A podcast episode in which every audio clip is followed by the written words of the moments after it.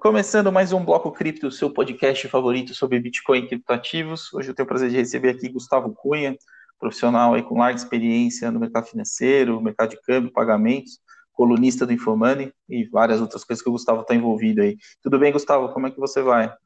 Tudo bom, Safiri? Primeira coisa, muito obrigado aí pelo convite aqui para vir bater esse papo contigo. É sempre um prazer conversar contigo. Maravilha. Gustavo, conta um pouco para mim da sua história, como que você acabou se interessando por, por esse mercado e também das atividades que você está envolvida. É, então, contando um pouquinho assim, rapidamente, né, eu fiquei quase 25 anos no mercado financeiro tradicional aí no Brasil, né, saí em 2015, montei uma fintech, e nessa fintech, quem veio tocar a parte de tecnologia uh, é um Marcão, que hoje é amigo meu, que era do, do mercado Bitcoin, né? E a gente ficou sentado um lado do outro e ele que comentou uma vez que tinha uma diferença de preço bastante considerável lá em 2016, 2017, entre o Bitcoin onshore e o Bitcoin offshore, né? o Bitcoin dentro do Brasil e em dólares. E aí, nessa diferença, eu, como sempre fui trader, olhei e falei, pô, mas isso aqui não dá para arbitrar? Né? E eu lembro dele me mostrar no celular dele, ele trazendo lá de dólar para real e de real para dólar, assim, coisa de uma hora ele fez a transação. e falei, pô, espetacular isso daqui. Lembro de eu passar as próximas três semanas uh, estudando como é que funcionava a tecnologia, para ver quais os riscos que eu tinha, e tentando achar um advogado na época para ver os riscos jurídicos disso, né? De como é que se tributava, se tinha risco de ser preso.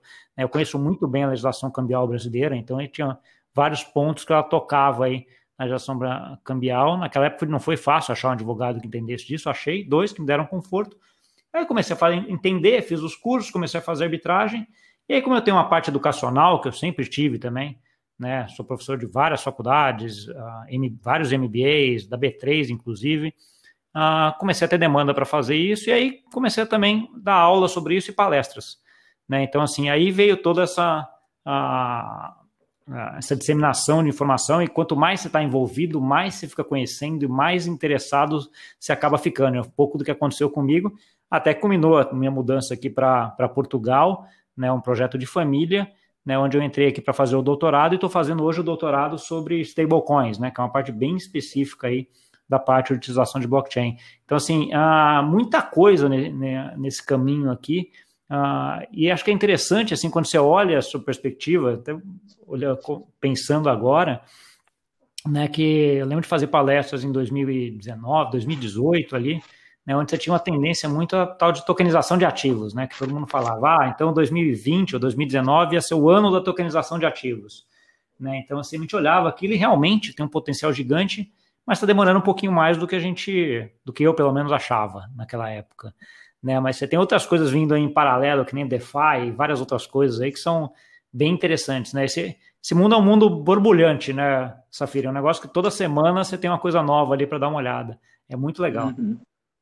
Pô, nessa introdução você já abriu aí algumas frentes interessantes para a gente explorar, né? Vamos começar pelo, pelo seu tema de estudo atual aí, as stablecoins, né? É, Tether começou como o pioneiro nisso, tem algumas outras iniciativas atreladas a dólar. A gente vê, viu aí, principalmente nos últimos meses, um crescimento muito forte no Brasil da utilização das stablecoins, né? inclusive de alguns projetos é, em real.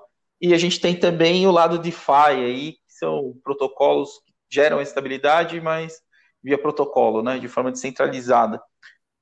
Faz um panorama para mim aí, Gustavo, por favor, da sua visão primeiro do modelo mais antigo, né, do Tether e dos problemas que até hoje estão aí, né, principalmente do ponto de vista da transparência e da falta de confiabilidade, é, do, do, do, potencial que você enxerga de stablecoins atreladas a real, e aí no final, você puder falar um pouco dos protocolos estilo, estilo do DAI, enfim, o Maker, é, que, que, dão aí estabilidade pela via do protocolo. Aí, um panorama bem rápido desse, desse tema. Geral, tá bom. É, bem rápido lá, não, né? Não tem como ser tão rápido assim. É. Vai lá, vontade. Não, é, mas tem que ser rápido mesmo, porque esse assunto você deixar, eu vou ficar falando aqui uns três dias, Safiri. Vou, vou ser rápido, sim.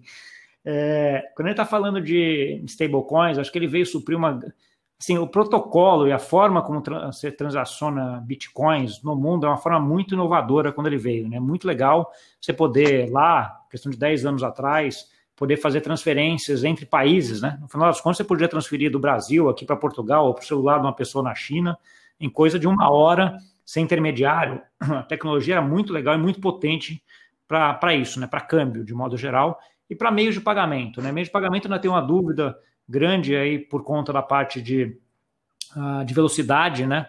Que você pode fazer, da quantidade de transações por segundo que a rede do Bitcoin e algumas outras conseguem fazer, mas assim, acho que eu vejo esses dois casos de uso como sendo casos de uso bastante uh, interessantes, né? Câmbio e meio de pagamento.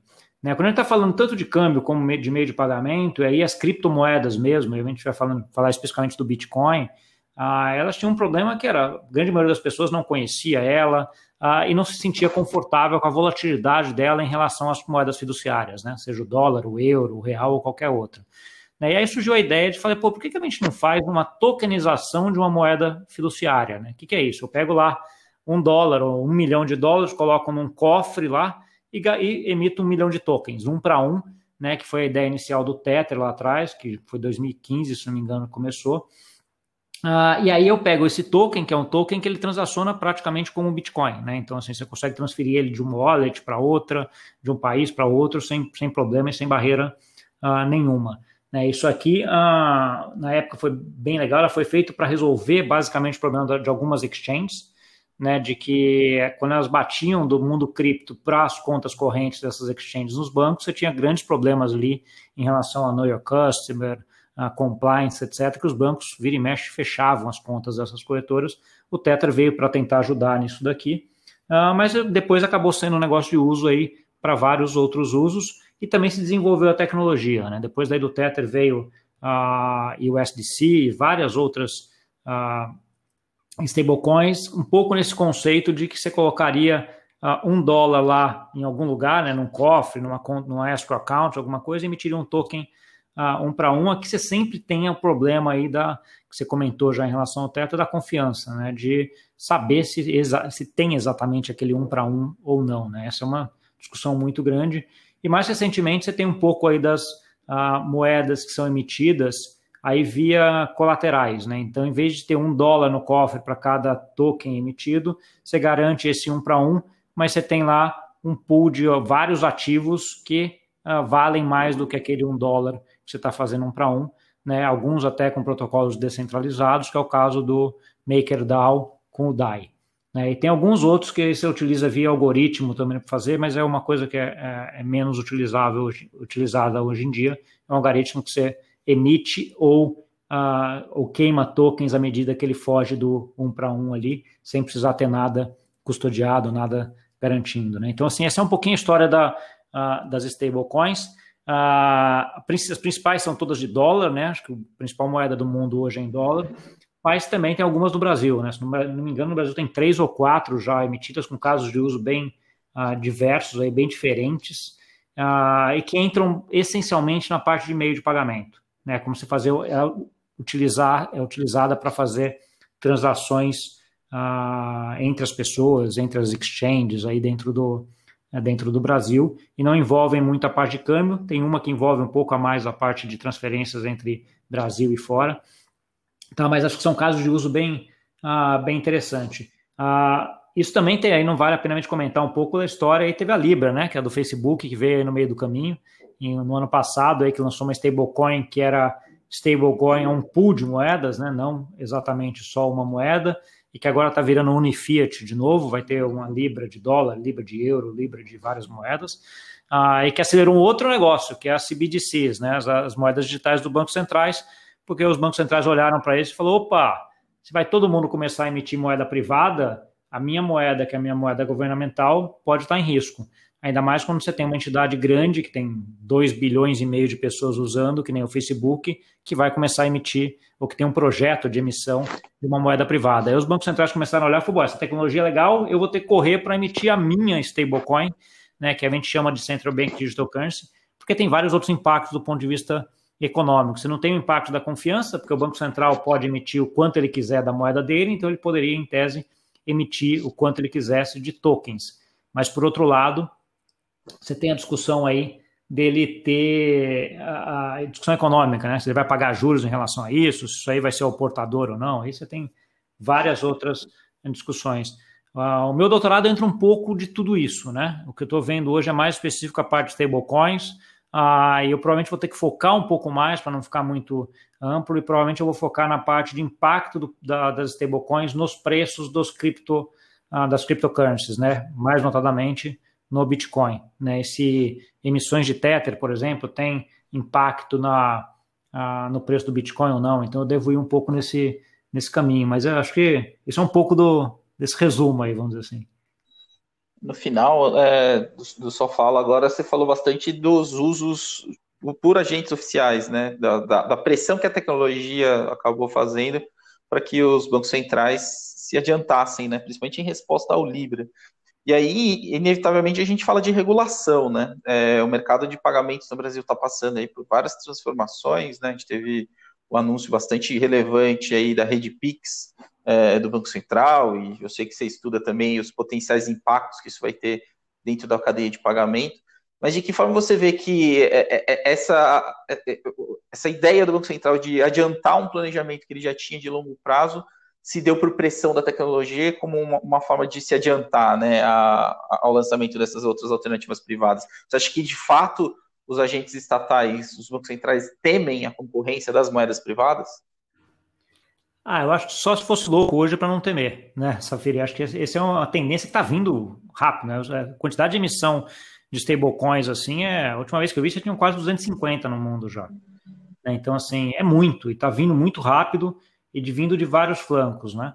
E aí, quando você vê essas grandes empresas, o Facebook, para mim, foi só o primeiro, acho que vão ter vários aí que vão seguir indo um pouco nessa, nessa ideia de emitir a sua própria moeda privada, ah, eu acho que, obviamente, o Banco Central precisa dar uma olhada e precisa entrar. A quantidade de papers de bancos centrais que eu tenho lido, que estão estudando ou, de certa forma, dentro da discussão de, das CBDCs, então, seja um, um proof of um, um, POC ou alguma coisa assim, um proof of concept, ou então, assim é, é, é imenso. Toda semana você tem paper de Banco Central falando sobre isso.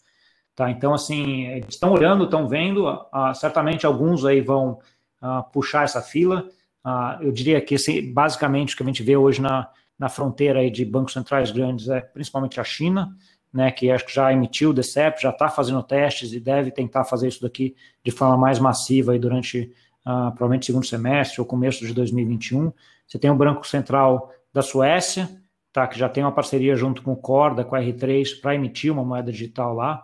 Tá? Então, assim, uh, esses são os dois, mas você tem vários outros fazendo, fazendo estudo. Em relação ao Brasil especificamente, uh, eu estou adorando ver esse, esse momento hoje de inovação no mercado financeiro brasileiro. Né? Então, assim, lá atrás, que você, uh, quando foi implementado o TED, né? Lá, isso até denota um pouco da idade, né? Mas, assim, quando foi uhum. implementado o TED, o Brasil foi um dos primeiros países onde você conseguia mandar, ou primeiro, se não me engano, onde você conseguia mandar um TED de pessoa para pessoa ali dentro de outro banco em questão de alguns minutos, algumas horas. Né? E o Brasil ficou um pouquinho parado nessa discussão, mas de coisa de dois, três anos para cá, deu uma acelerada nessa parte de inovação assim espetacular. Né? E aí a gente vê de todo lado. Né? Então a gente vê o PIX que você está tá vendo agora, que as entidades privadas não fazer, o Banco Central tomou a frente do sistema e está montando o sistema do PIX. A legislação de Open Banking está vindo aí também com coisas muito interessantes.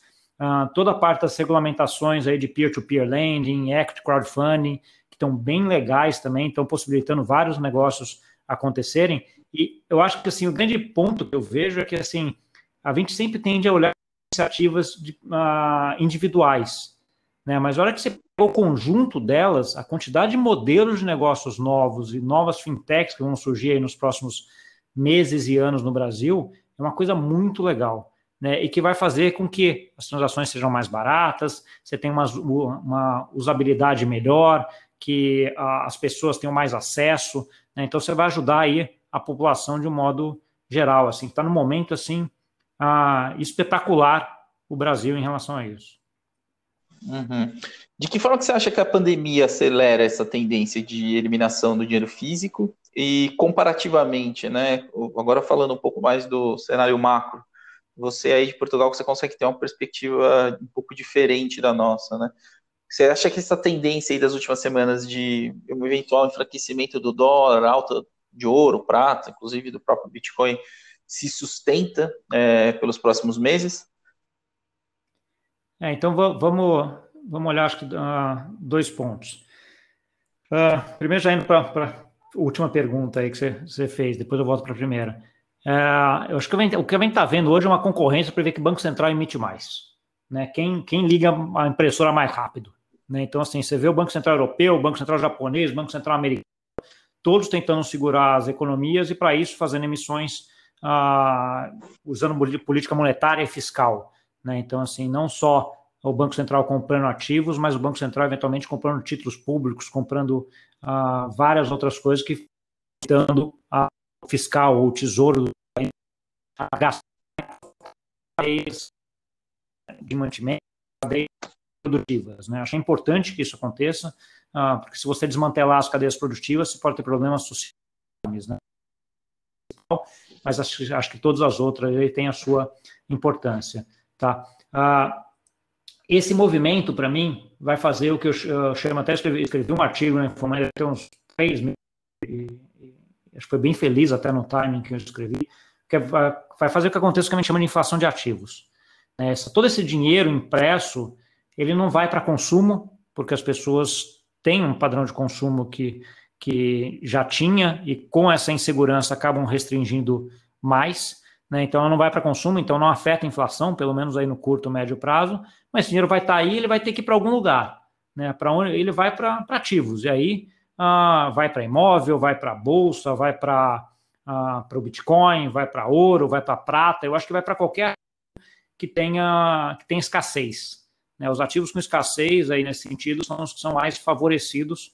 Né? Ah, obviamente, o, volume desses ativos vai para os ativos sabe hoje, né, vai para ações imóveis, que é onde parte do dinheiro do mundo, mas vai também para Bitcoin, vai para outros ativos que têm uma participação menor aí uh, no mundo. Tá? Então, acho que esse, esse é um ponto, essa visão, acho que isso aí continua. Né? Eu acho que isso aí a gente continua aí, pelo menos até, imagina até o final do ano ainda, um pouco isso, isso aí a pandemia certamente acelerou por conta das impressões monetárias feitas uh, pelos países. Em relação ao uso de papel moeda, que era a sua primeira pergunta, é, eu tenho uma eu tenho visão, a visão minha até pouco tempo atrás era de que aumentou muito, ajudou muito a digitalização e realmente ajudou, né? Então assim a gente tá, sairia no mercado onde acabaria o papel moeda, né? E a gente iria mais para pagamentos via celular, via ah, outros instrumentos e o Pix, por exemplo, aí no Brasil ajudaria bem isso daí, tá? Mas o que aconteceu agora no curto prazo, né, acho, que a, acho que é essa, ela já vinha e acho que a pandemia acelera isso. Mas no curto prazo o que você vê é que as pessoas tesourando mais, mais dinheiro em casa. Né? Como a inflação está baixa e os juros está baixo, o custo de se fazer isso hoje é bem mais baixo do que era há meses ou anos atrás. Né? Então, assim, por segurança, o que você vê é que a demanda por papel moeda no mundo uh, aumentou, e acho que até um exemplo que o Banco Central deu aí, quando uh, anunciou a emissão da moeda de 200 reais agora recentemente, é isso. Né, que você está tendo uma demanda, um entesouramento muito maior de dinheiro em casa pelas pessoas, pelas famílias. É, então, assim, eu acho que isso aqui é uma tendência de curto prazo. Eu acho que isso aqui as pessoas, à medida que vão a, a economia volta ao normal, volta a ficar mais tranquila, acho que esse dinheiro volta para o mercado e o Banco Central provavelmente queime esse dinheiro, essa quantidade de dinheiro que tem no mercado. É, mas é curioso ao mesmo tempo que ela acelerou uma parte digital, ela também acelerou uma coisa mais tradicional, que é você ter dinheiro em casa. Né? Uhum. Gustavo, qual a sua opinião? Você acha que a gente está aí nas condições ideais para que a tese de investimento em torno do Bitcoin seja testada? Né? A gente está falando de impressão monetária, inflação de ativos, várias, vários dos conceitos que, de certa forma, o Satoshi já tratava, já antevia lá atrás, né? Desde o registro do primeiro bloco, né? Quando ele registra a notícia do primeiro resgate, do segundo resgate, né, aos bancos britânicos. Qual é a sua opinião a respeito disso? Ah, eu acho sim. Eu, eu, vejo a minha visão sobre eu acho que ele veio assim com duas razões, por duas razões, né? Uma, pouco sei isso, é um ativo digital escasso, né? Que a gente sempre comenta com ouro, né? Então, assim, comparado com ouro, então isso daí de certa forma ajudaria nessa parte de inflação de ativos, sim, concordo. Uh, essa é um pouco a minha visão. Uh, por outro lado, eu tenho um pouco de decepção do, do, Bitcoin em relação a meio de pagamento, né? Que acho que era uma outra coisa que vem lá no white paper, né? Aquela ideia de que você pode fazer pagamentos entre pessoas sem intermediários, né? Ele não comenta lá, mas em tese deveria ser um negócio barato, né? Então, assim, como reserva de valor, né, me parece ser um negócio interessante, até pelo efeito rede que o Bitcoin construiu. Né? Então, assim, ela é uma rede que a gente conhece, hoje tem várias redes hoje de pagamentos muito mais ágeis uh, e certamente e confiáveis uh, do que o Bitcoin, mas ele não tem efeito rede, as pessoas não aderiram a elas, não estão lá dentro. Então, assim, acho que como uh, esse conceito de efeito rede acaba ajudando também esse efeito de reserva de valor, porque você vai ter sempre alguém lá querendo comprar ou vender. Então, assim, como eu falei, acho que é um ativo escasso no meio digital. Acho que nesse mundo de inflação de ativos, acho que é um dos que estaria aí propenso a subir também. Uhum. Um, dos, um dos fatores que impulsionou essa alta recente do Bitcoin foi a notícia de que um dos reguladores do mercado americano autorizou né, os bancos a oferecerem serviços de custódia. É, você vê potencial disso se reproduzir no Brasil no médio e longo prazo e, de fato, você acredita que isso pode ter um impacto positivo no mercado? Eu acho que em relação ao Bitcoin especificamente, a minha visão é que o Brasil ele vai ser lag em relação a isso. Quer dizer, o que eu quero dizer com isso? Ele não vai ser o primeiro a adotar. Ele vai precisar, vai provavelmente esperar os reguladores mundiais, uh, BIS, por exemplo, que é o Banco Central dos Bancos Centrais, vir com alguma legislação em relação a isso para fazer. Por outro lado, a tokenização de ativos né, que tem a ver também o uso da tecnologia, mas não para uma criptomoeda, mas para a tokenização de um imóvel, de um carro, de um quadro, de qualquer coisa. Isso é uma coisa que para mim tem, uma, tem uma, assim, um crescimento, vai ter um crescimento exponencial. Né, e eu já, ve, já vejo isso aí muito acontecendo em algumas localidades, uh, e vejo o Brasil também com uma postura relativamente boa em relação a isso. Né, então, recentemente eu falei com o Maeda lá da CVM, e ele comentou um negócio que eu achei, uh, eu comentei, ele concordou, né, uh, um ponto de que, para mim, a tokenização de ativos é um negócio que veio para ficar, ela vai acontecer. Né? E o regulador aí tem que se adequar e se ajustar para ver a melhor forma de fazer essa transição desse modelo tradicional para um modelo de tokenização, desde que você mantenha a segurança, a estabilidade do sistema e todos aqueles pontos aí que o regulador sempre olha. Então, assim, eu acho que a postura deles é muito boa em relação à tokenização de ativos de modo geral. Em relação ao Bitcoin especificamente, eu acho que o Brasil vai ser, vai demorar um pouco para ter alguma coisa desta forma. E por quê? É, por conta essencialmente de ser um país uh, fechado do ponto de vista cambial. Né? Então, assim, o, o Bitcoin é uma, um dos pontos aí importantes quando a gente vai falar de câmbio, né? Ele, ele facilita muito as transações de câmbio e você começar a oficializá-lo de certa forma, oficializá-lo entre, entre aspas aqui, uh, acaba fazendo com que você perca um pouco desse controle cambial que o Brasil hoje tem tanto. Uhum. Agora, quando a gente fala de regulação, a gente, eu, eu, compartilho da sua visão, né? Eu vejo muita boa vontade por parte do regulador brasileiro e eu vejo é, alguns bons exemplos onde a gente vai poder se inspirar para construir o nosso marco, marco regulatório legal. Mas é, é, interessante a velocidade da inovação desse mercado, o quanto a, a, a regulação dificilmente vai conseguir acompanhar isso, né? principalmente quando a gente fala de DeFi, né? A gente está falando aí de arranjos cada vez mais sofisticados e complexos e também algumas limitações que o, que o modelo tem, tem imposto. Queria ouvir um pouco mais é, do que você tem interagido, de alguns protocolos que você tem experimentado e também do que, que você projeta como potencial para isso. Cara, DeFi para mim, Safira, assim, é um negócio que hoje até, até brilha o olho a hora, que eu, a hora que eu começo a falar, cara. Para mim é um negócio espetacular. Então, assim, da mesma forma, quando eu fui apresentado ao Bitcoin lá, questão de cinco anos atrás, ah, que eu olhei e falei, nossa, isso aqui é legal, olha, dá para fazer câmbio, dá para você transferir daqui para ali, muito rápido, muito fácil. Falei, nossa, espetacular isso daqui. Quando eu olho o DeFi de um ponto de vista mais amplo e, e entro nos protocolos e vejam o que eles estão fazendo, são uns negócios assim que falam, nossa, olha, isso aqui, isso aqui dá para fazer, olha que legal isso aqui, cada vez eu me surpreendo mais.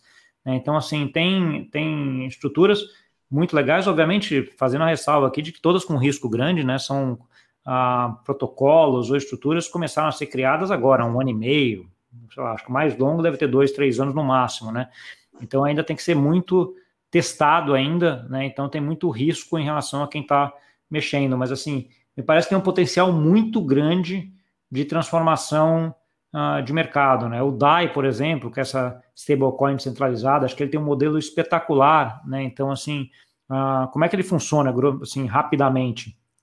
Uh, você pode lá depositar um, um, ativo lá, um Ether, um, um Ether ou qualquer outro ativo hoje que vale, por exemplo, pegar o Ether, 150 dólares equivalente de Ether, você pode ir lá e tirar 100 DAIs, que é um para um com dólar, né? 100 DAIs igual a 100 dólares. Então, assim, é como se depositasse um colateral lá de 150 para tirar 100. A primeira hora que eu olhei, primeira vez que eu olhei isso, eu falei, pô, por que, que alguém depositaria 150 dólares para pegar uh, 100 DAI, né? Então, assim, mas depois você vai vendo, tem alguns casos de uso lá que você fala até interessante, né?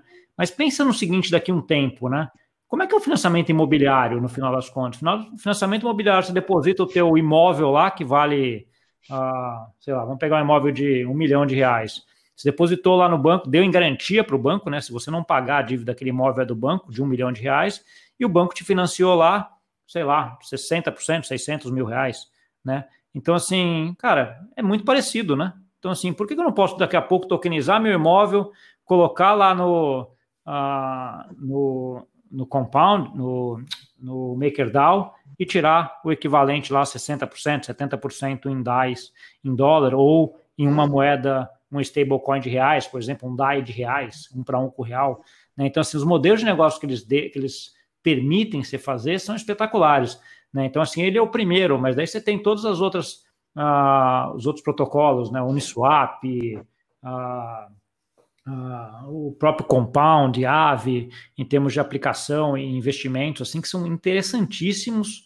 E, e isso eu estou falando só daqueles que a gente está, que eu consigo olhar e falar assim, isso aqui tem um paralelo com o mundo tradicional, né? Com o mundo financeiro tradicional. Né? Mas essa tecnologia, daqui a pouco, e já tem algumas coisas nesse sentido, estão permitindo coisas que só podem fazer nela, que são muito melhores no, no mercado financeiro tradicional e que no mercado financeiro tradicional você não consegue fazer. Né? Então, assim, para mim é um negócio espetacular. Eu tenho gasto um bom tempo aí ah, estudando, olhando e testando alguns desses, desses protocolos, porque eu acho que tem um potencial gigante aí. E, e como você falou, em tecnologia, não é uma coisa para daqui a 10 anos, né? É uma coisa que ele já está uhum. se desenvolvendo. Você vai pegar, por exemplo, só o Compound, já tem, acho que bateu essa semana agora, um bilhão de dólares depositado lá. Então já tem uhum. muito dinheiro, já tem gente apostando grande nisso daqui também. Então é bem interessante isso daí. É, você falou bastante sobre as potencialidades, né? Mas quais as limitações que você ainda enxerga hoje, né? Tanto do ponto de vista de infraestrutura, né? A gente sabe que o Ethereum está aí já num processo bem prolongado e arrastado de atualização do protocolo para destravar a escala e reduzir o custo das transações.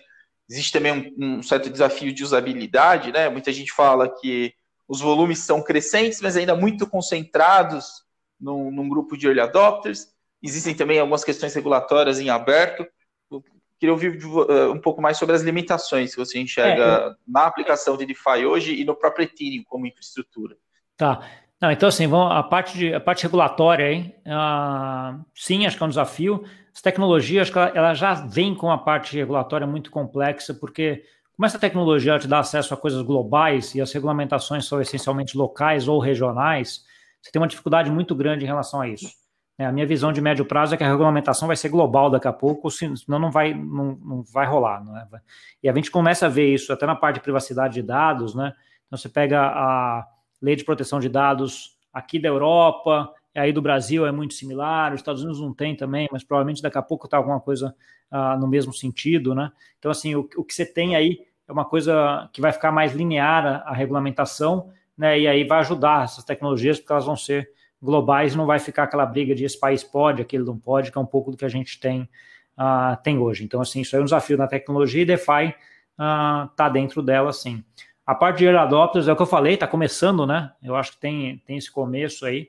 Você vai pegar, por exemplo, vou pegar um Uniswap, que é o que você consegue trocar tokens ali de um para um. Uh, eu diria que ele, a grande maioria é early adopters, mas assim, está com um crescimento muito grande de, uh, de usuários. E uma, e uma coisa interessante dele é que ele é muito mais fácil de usar do que um exchange de criptomoedas, por exemplo, ou, ou um home broker de ações. Né? Você já coloca lá rapidamente o que você quer comprar, o que você quer vender, ele te dá o preço, você dá ok, já está fechado.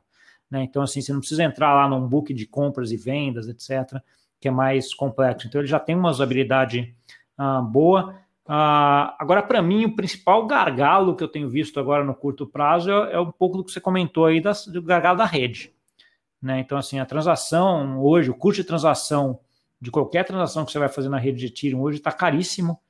Né? Então, assim, para volumes grandes, isso impacta pouco, né? porque ele é um FII, mais, ele, ele varia pouco em relação a, ao volume, mas para volumes pequenos já está já tá inviável você fazer operações na rede do Ethereum. Ah, isso é um problema.